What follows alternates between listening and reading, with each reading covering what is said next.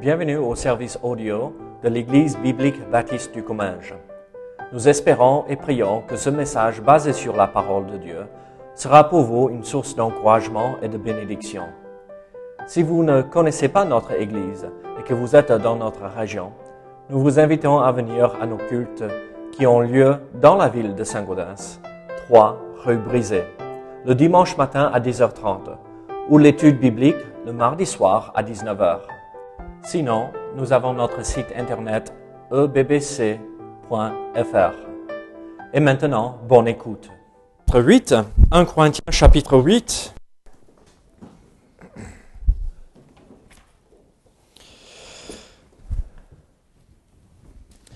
Et nous allons regarder euh, le chapitre entier. Euh, donc nous allons lire les 13 euh, versets de ce chapitre, 1 Corinthiens chapitre 8. La Bible nous dit ceci, pour ce qui concerne les viandes sacrifiées aux idoles, nous savons que nous avons tous la connaissance. La connaissance enfle, mais la charité édifie. Si quelqu'un croit savoir quelque chose, il n'a pas encore connu comme il faut connaître. Mais si quelqu'un aime Dieu, celui-là est connu de lui. Pour ce qui est donc de manger des viandes sacrifiées aux idoles, nous savons qu'il n'y a point d'idole dans le monde et qu'il n'y a qu'un seul Dieu. Car s'il est des êtres qui sont appelés Dieu, soit dans le ciel, soit sur la terre, comme il existe réellement plusieurs dieux et plusieurs seigneurs, néanmoins, pour nous, il n'y a qu'un seul Dieu, le Père de qui viennent toutes choses et pour qui nous sommes, et un seul Seigneur, Jésus-Christ, par qui sont toutes choses et par qui nous sommes. Mais cette connaissance n'est pas chez tous. Quelques-uns, d'après la manière dont ils envisagent encore l'idole, mangent de ces viandes comme étant sacrifiées aux idoles et leur euh, conscience, qui est faible, en est souillée. Ce n'est pas un aliment qui nous rapproche de Dieu. Si nous en mangeons, nous n'avons rien de plus. Et si nous euh, n'en mangeons pas, nous n'avons rien de moins. Prenez garde toutefois que votre liberté ne devienne une pierre d'achoppement pour les faibles. Car si quelqu'un te voit, toi qui as de la connaissance, assise à table dans un temple d'idole, sa conscience à lui, qui est faible, ne le portera pas à manger des viandes sacrifiées aux idoles? Ainsi, le faible périra par ta connaissance, le frère pour lequel Christ est mort. En péchant de la sorte contre les frères et en blessant leur conscience faible, vous péchez contre Christ. C'est pourquoi, si un aliment scandalise mon frère, je ne mangerai jamais de viande afin de ne pas scandaliser mon frère.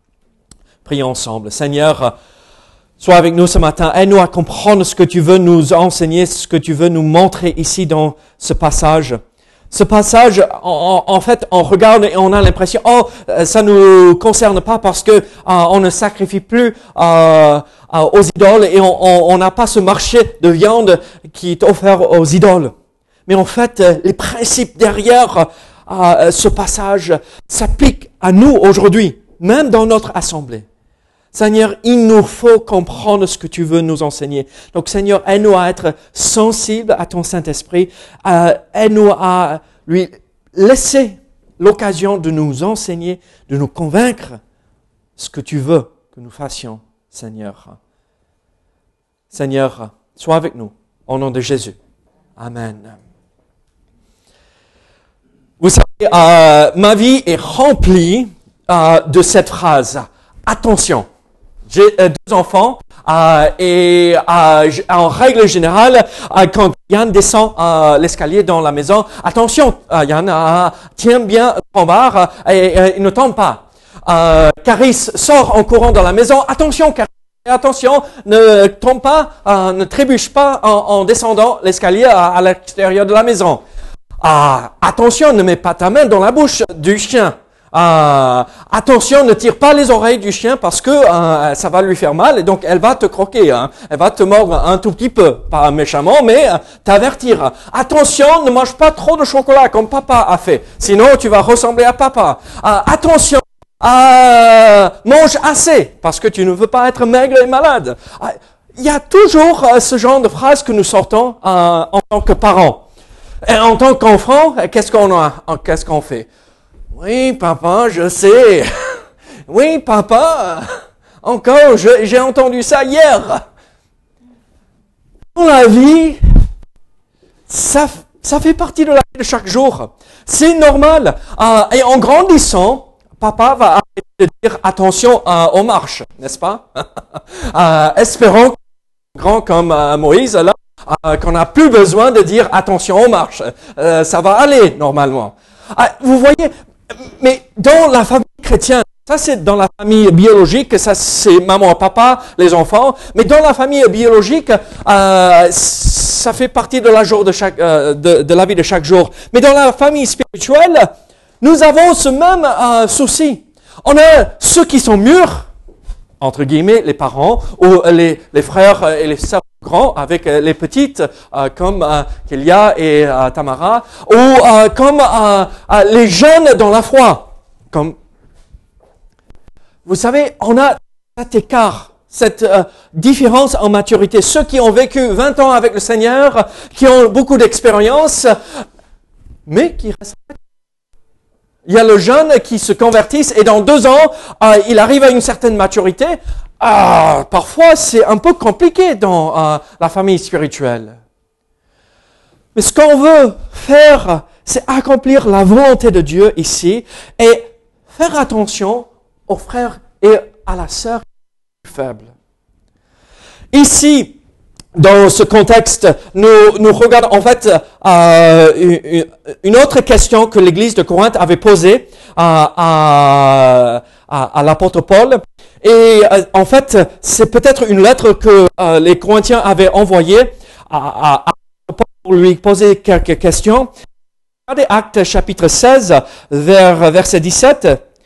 Vous voyez, euh, je me réjouis de la présence de Stéphanas, Fortunatus et Achaicus.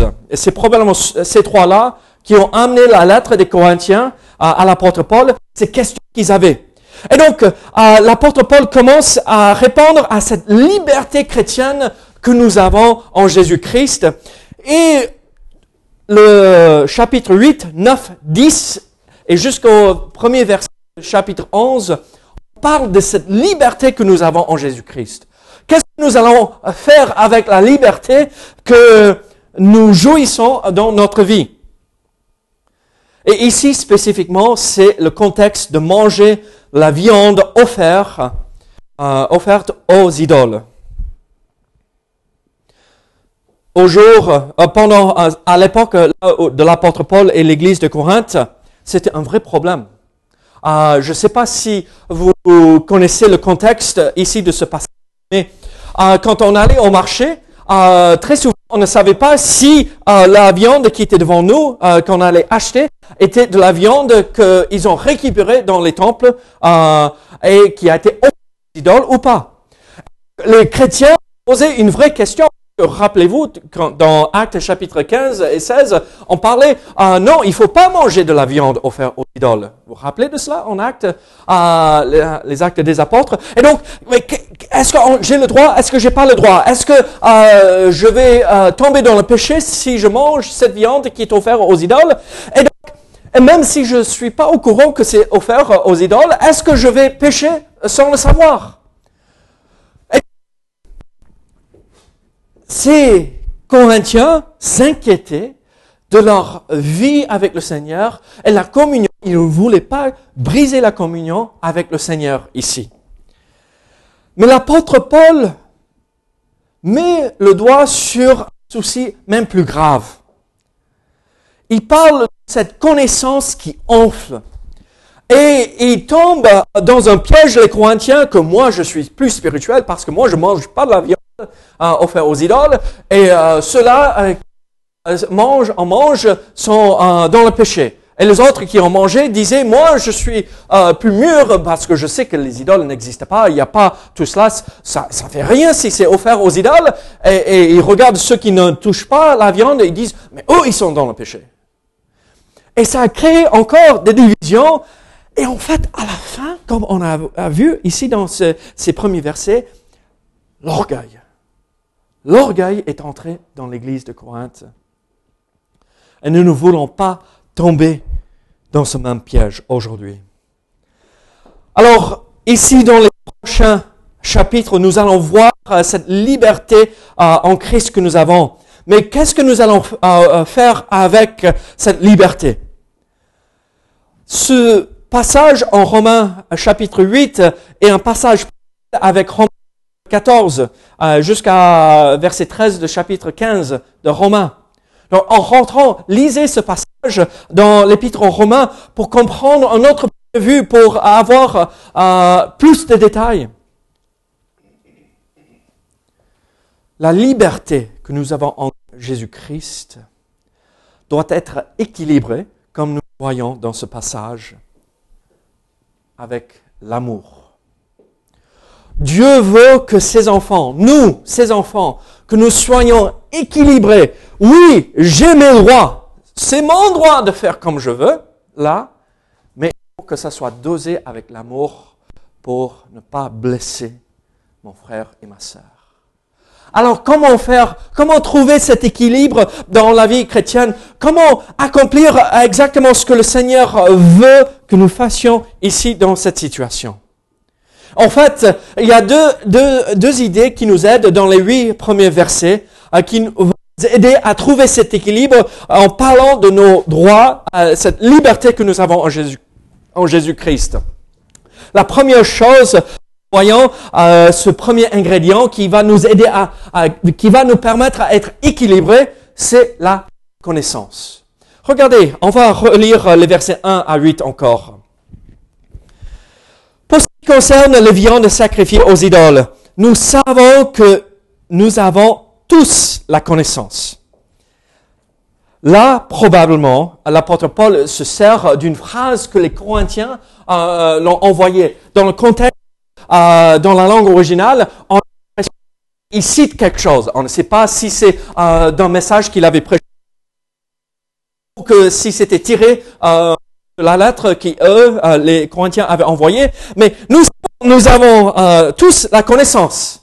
Oui, oui, on le sait. L'apôtre Paul est d'accord avec eux. Mais un bon claque et une bonne claque par la suite, la connaissance enfle la connaissance enfle.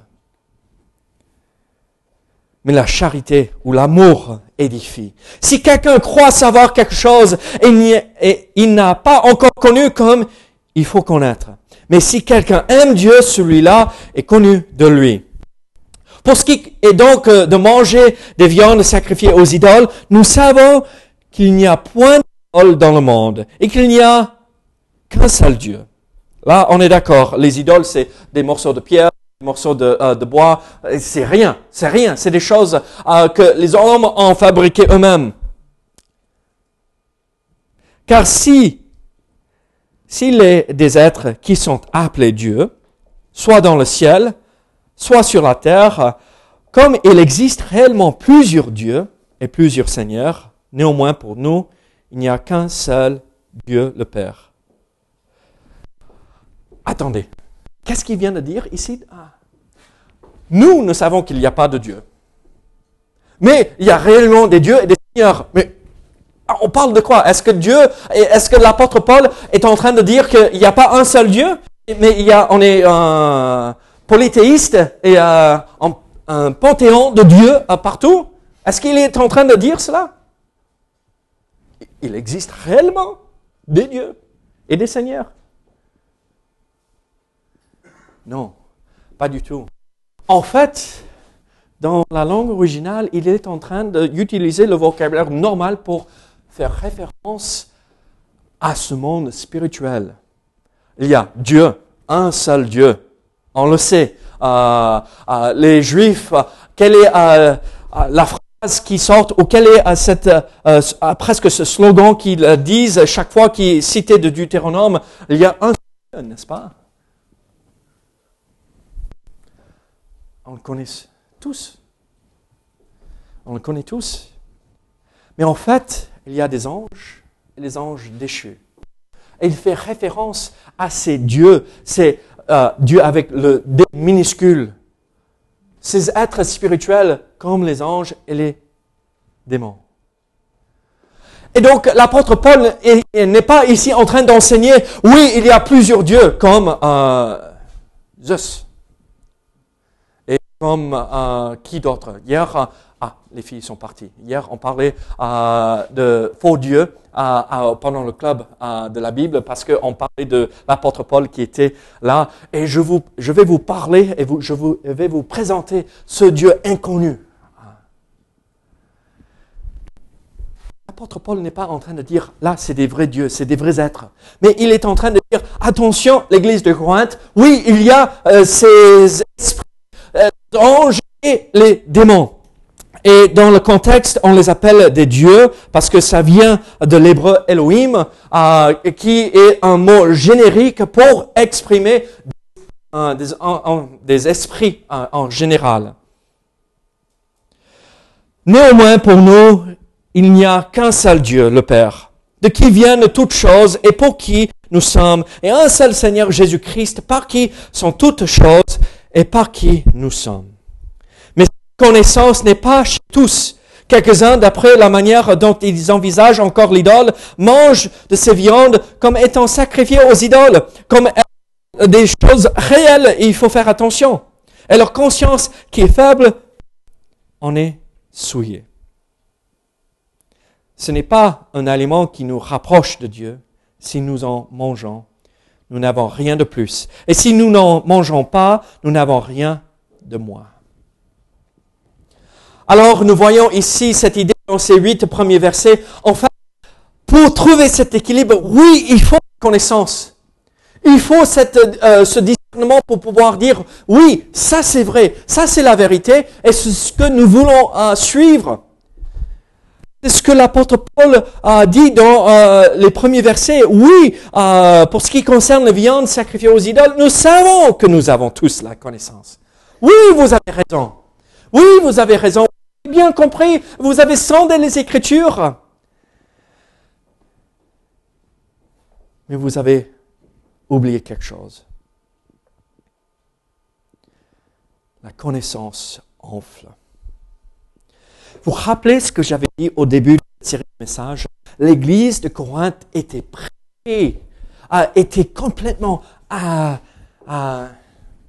consumée par cette idée de connaissance. La sagesse.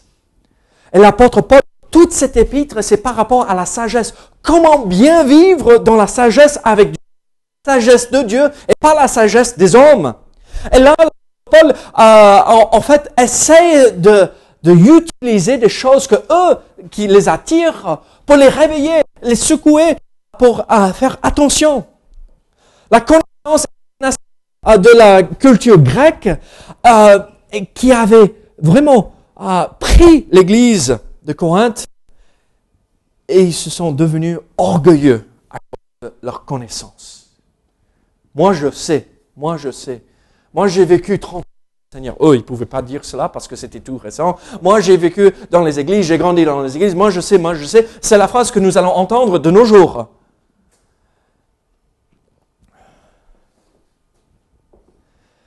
Ils sont tombés dans le piège de connaissance qui enfle, l'orgueil qui les a pris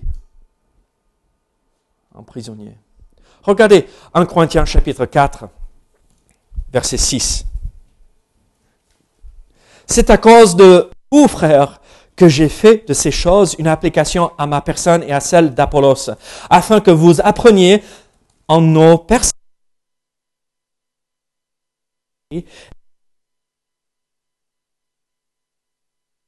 de l'un contre l'autre. Nul ne vous de vous conçoive de l'orgueil. Regardez verset 18 de ce même chapitre. Quelques-uns se sont enflés d'orgueil. Verset, regardez verset à 19.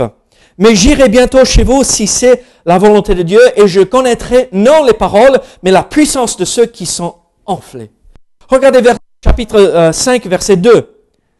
Et vous n'avez pas été plutôt dans l'affliction afin que celui qui a euh, commis cet acte fût ôté du milieu de vous. Pardon, euh, euh, verset 2, le premier. Et vous êtes enflés d'orgueil, la première phrase. Chapitre 8, verset 1 Pour ce qui concerne les viandes sacrifiées aux îlots, nous savons la, la, connaissance enfle. Chapitre 13, verset 14.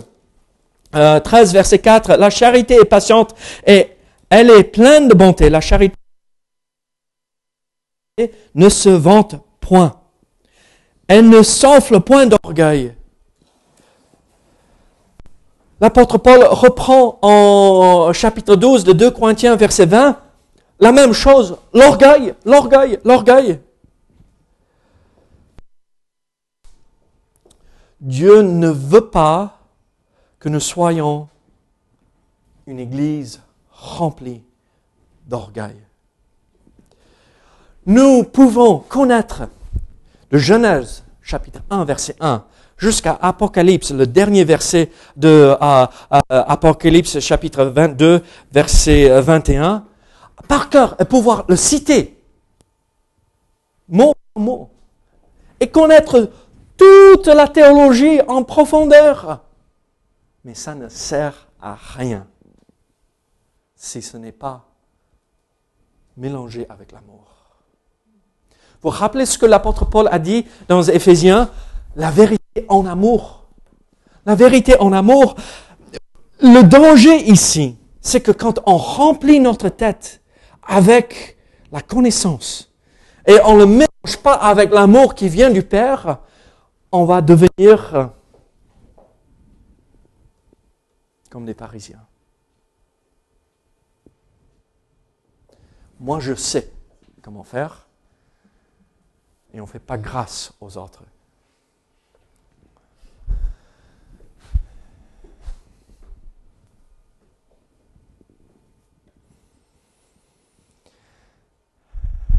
Le problème ici, quand on tombe dans l'orgueil par rapport à notre connaissance, l'accent est mis sur la personne, moi, et non pas la famille, le corps de Christ.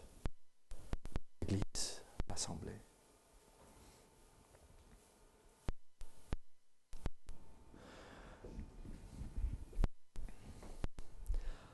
Il faut une connaissance de la parole. Si on ne prend pas la parole, on ne lit pas chaque jour, si on ne passe pas du temps à étudier, à creuser, à découvrir les vérités, on va mourir spirituellement de malnutrition on ne va pas pouvoir avancer.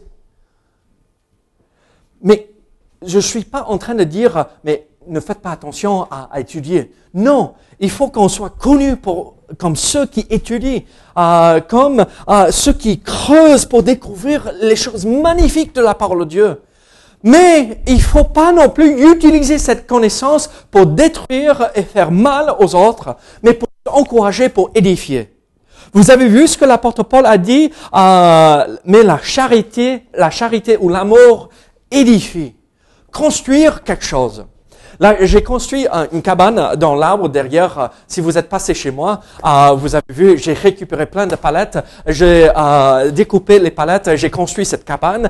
Et mes enfants, chaque jour, quand ils rentraient de l'école, euh, ils disaient, ah, et, tu as terminé, tu as terminé. Non, non, non, il, faut du temps. Ah, il se posait la question, est-ce que je peux monter? Non, j'ai pas euh, fixé, j'ai pas cloué, j'ai pas vissé.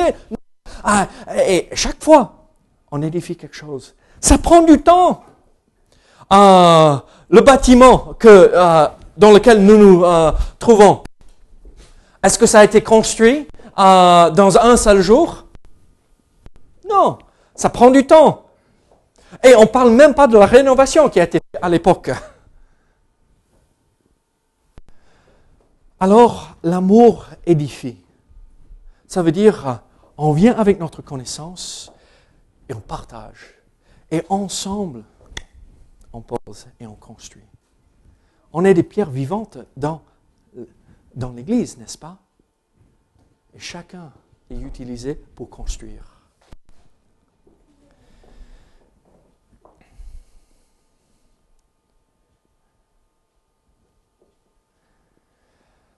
je vous pose une question.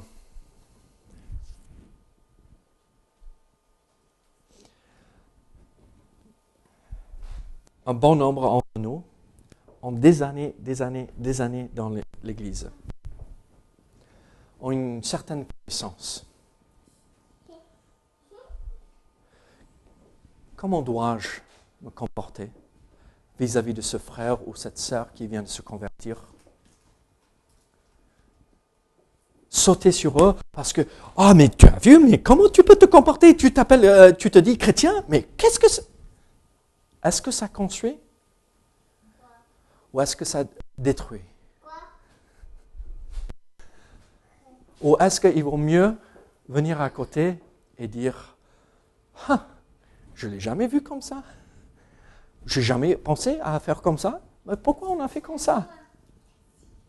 Et poser la question et chercher des occasions pour exprimer ce que nous, nous avons compris des Écritures.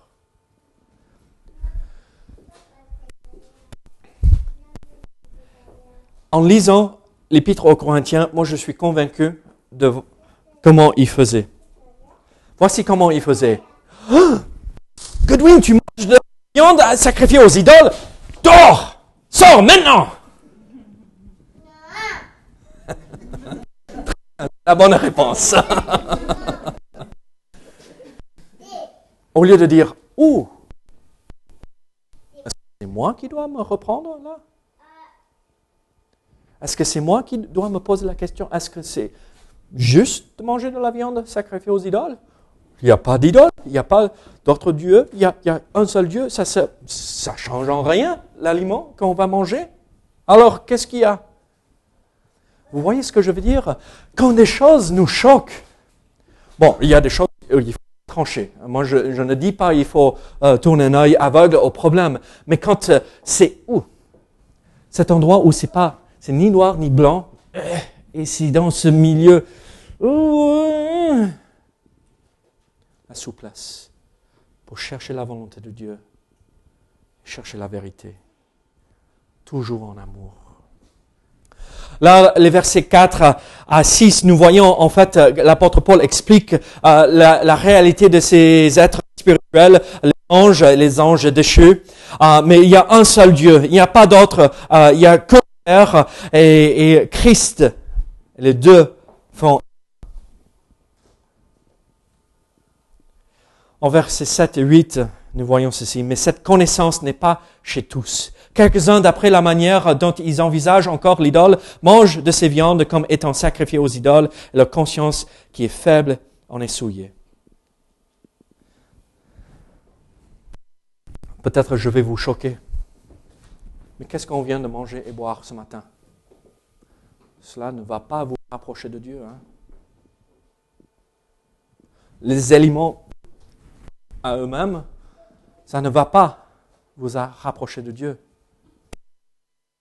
Mais c'est ce que nous faisons à l'intérieur de nous qui nous rapproche de Dieu, en se rappelant du sacrifice.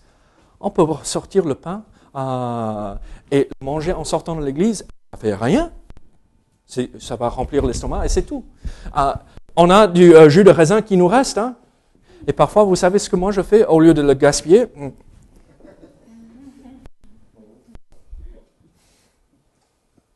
C'est pas un sacrilège, je sais. Je sais ce qui traverse mon esprit. Mais honnêtement, soyons honnêtes. Qu'est-ce que c'est? Ces aliments De plus de, des images pour nous aider à se rappeler du sacrifice, le sang qui a coulé et le corps qui a été brisé. Alors, il faut toujours doser la connaissance avec amour. Voilà les deux ingrédients pour trouver cet équilibre. Voilà ce qu'il faut pour euh, comprendre comment il faut se comporter. La connaissance et l'amour nous aident à trouver euh, ce qu'il faut, cet équilibre dans nos relations avec les uns les autres. La connaissance et l'amour nous amène à l'orgueil et être légaliste. Mais l'amour avec la connaissance, l'amour sans connaissance peut nous amener aussi à faire des erreurs et tomber dans le péché. Il faut les deux. Il faut les deux. Regardez verset nous allons voir un, autre principe là par rapport à euh, cette liberté que nous avons en Jésus-Christ. Donc, le principe de base, c'est la connaissance avec amour pour trouver un équilibre. Mais regardez verset 9. Prenez garde toutefois que votre liberté ne devienne, pas- ne devienne une pierre d'achoppement pour les faibles. Car si quelqu'un te voit, toi qui as de la connaissance, assis à table dans un temple d'idole, sa conscience à lui qui est faible ne le portera-t-elle pas à manger des viandes sacrifiées aux idoles? Et ainsi le faible périra par ta connaissance. Le frère pour lequel Christ est mort, en péchant de la sorte contre les frères et en blessant leur conscience faible, vous péchez contre Christ. C'est pourquoi, si un aliment scandalise mon frère, je ne mangerai jamais de viande afin de ne pas scandaliser mon frère. Nous voyons ici dans le verset, en fait, nous voyons deux, idées importantes pour trouver ou euh, nous aider à maintenir la connaissance et l'amour. Il faut faire attention de ce que nous faisons avec la liberté que nous avons en Jésus-Christ. Je vais mettre euh, le pied dans le plat. Je suis américain. Oui. Qu'est-ce qui s'est passé dans les années 20 et 30 aux US La prohibition.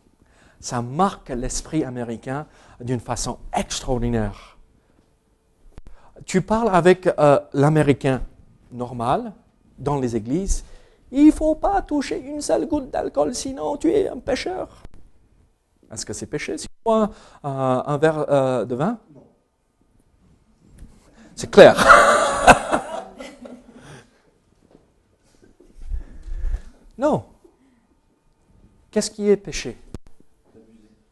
D'en abuser, être alcoolique, de se saouler avec. Là, c'est péché.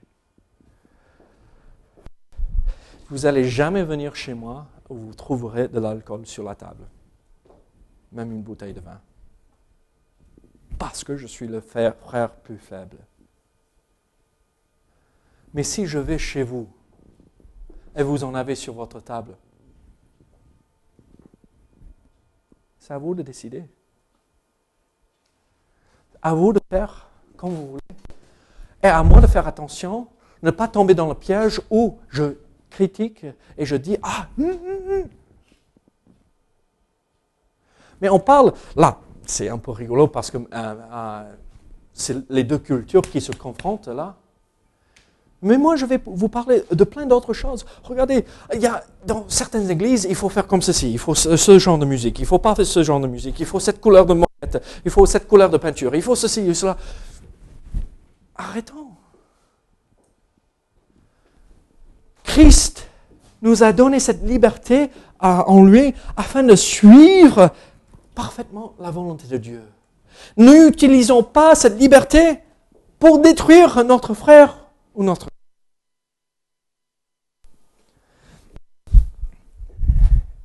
Quand j'étais petit, j'avais même pas le droit de monter derrière le volant dans la voiture. Euh, Je veux dire petit, hein, petit, petit, petit.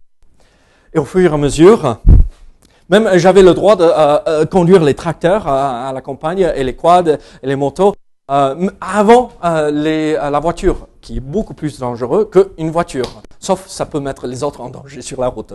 Euh, si on écrase une vache, bon, c'est une vache. Euh, en grandissant, qu'est-ce qui s'est passé? Même pas le droit de m'asseoir derrière le volant.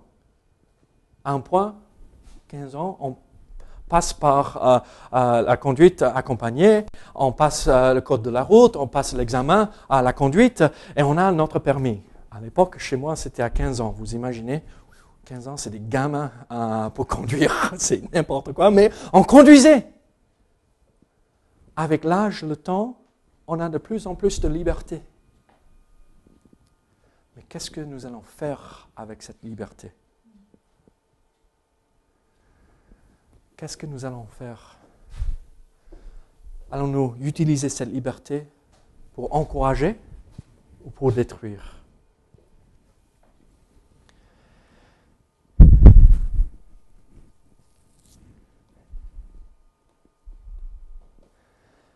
Que vous mettez-vous à la place des Corinthiens ici à l'époque?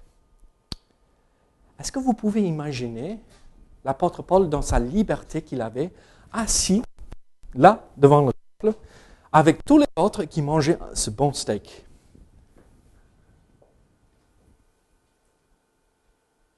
Qu'est-ce qui allait se passer? On va envoyer les lettres à toutes les églises autour. L'apôtre Paul est dans les temples, il adore les, euh, les idoles, mais non, non, non, non. Et qu'est-ce qu'il fait? Moi, j'ai le droit, mais je ne le fais pas. Pour ne pas blesser mon frère ou ma soeur. Faut faire attention à, ce que nous faisons avec la liberté que nous avons en Jésus-Christ. Mais regardez verset 11. Et ainsi, le faible périra euh, par ta connaissance euh, pardon. Et ainsi, le faible périra par ta connaissance, le frère pour lequel Christ est mort. En péchant de la sorte contre les frères et en blessant leur conscience faible, vous péchez contre Christ. C'est pourquoi, si un aliment scandalise mon frère, je ne mangerai jamais la viande, afin de ne pas scandaliser mon frère. Verset 10, 11. Vraiment, nous voyons, et 12 et 13, nous voyons l'importance de peser nos actions. Je ne veux pas blesser mon frère. Christ est mort pour cette personne. Je ne veux pas blesser ma soeur. Christ est mort pour cette personne. Alors, qui suis-je pour dire, oh, mais moi, je m'en fiche de ce qu'il pense. Euh, Christ les aime? Bon, tant pis, moi, je les aime pas, donc je veux ce que je veux. On est en France, n'est-ce pas? Et euh, on revendique toujours nos droits. Ah, mais c'est bien. Et il faut. On est dans une démocratie. C'est mes droits. J'ai le droit de le faire. Combien de fois j'ai entendu ça? Euh, euh, il y avait euh, la colonie de vacances à la à à l'époque avec Tim Elizabeth Knickerbocker. combien de fois, surtout le soir, on voyait les gamins sortir de la tente pour aller aux toilettes. Et, mais qu'est-ce que vous faites debout? Retournez, couchez-vous. Non, non, j'ai le droit, j'ai euh, demandé, euh, j'ai le droit, j'ai le droit. On rentre dans la tente, euh, pour poser la question à l'animateur. Oui, oui, oui, je lui ai dit. Mais après, hein, quand l'animateur n'est plus là, oui, j'ai le droit, j'ai le droit. Non, rentrez, couchez-vous. Vous avez le droit, quasiment, de tout faire avec bien sûr les limites de ne pas tomber dans le péché. Mais est-ce qu'il est important d'utiliser nos droits afin de faire ce qu'on veut? Ou est-ce qu'il est-il plus important de faire attention à mon frère ou, ou ma soeur pour qui Christ est mort, ne pas les blesser?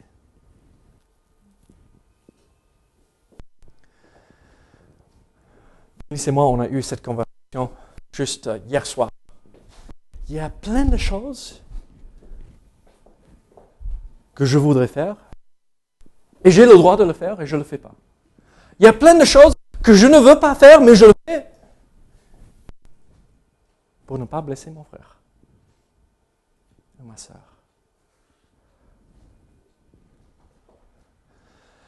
Est-ce que vous voyez le point de vue différent de ce que l'apôtre Paul est en train de montrer aux Corinthiens